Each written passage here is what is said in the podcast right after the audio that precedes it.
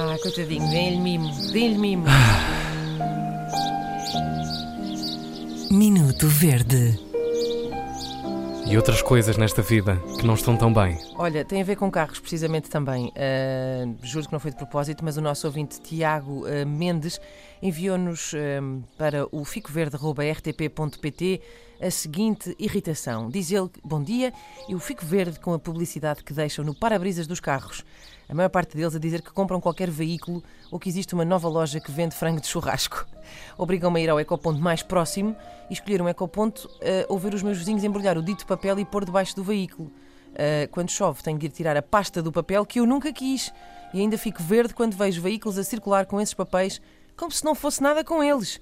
Atenciosamente, Tiago Mendes. Uh, eu tenho a dizer ao Tiago uh, também, primeiro que o homem tem razão, tem toda a razão. Uh, segundo, que uh, é bonito ver que ele se preocupa em ir ao ecoponto mais próximo e não a machucar o papel e a tirar para o chão. Há boas pessoas. E há aqui uma terceira coisa que o Tiago não menciona, mas que a mim me acontece, que é quando me deixam um desses papéis uh, no para-brisas do carro a dizer compro usados, e eu pensei assim, caramba, o meu carro não está assim tão mal, porque é que este homem acha que agora vai aqui desmantelar o meu carro e vender lá as peças?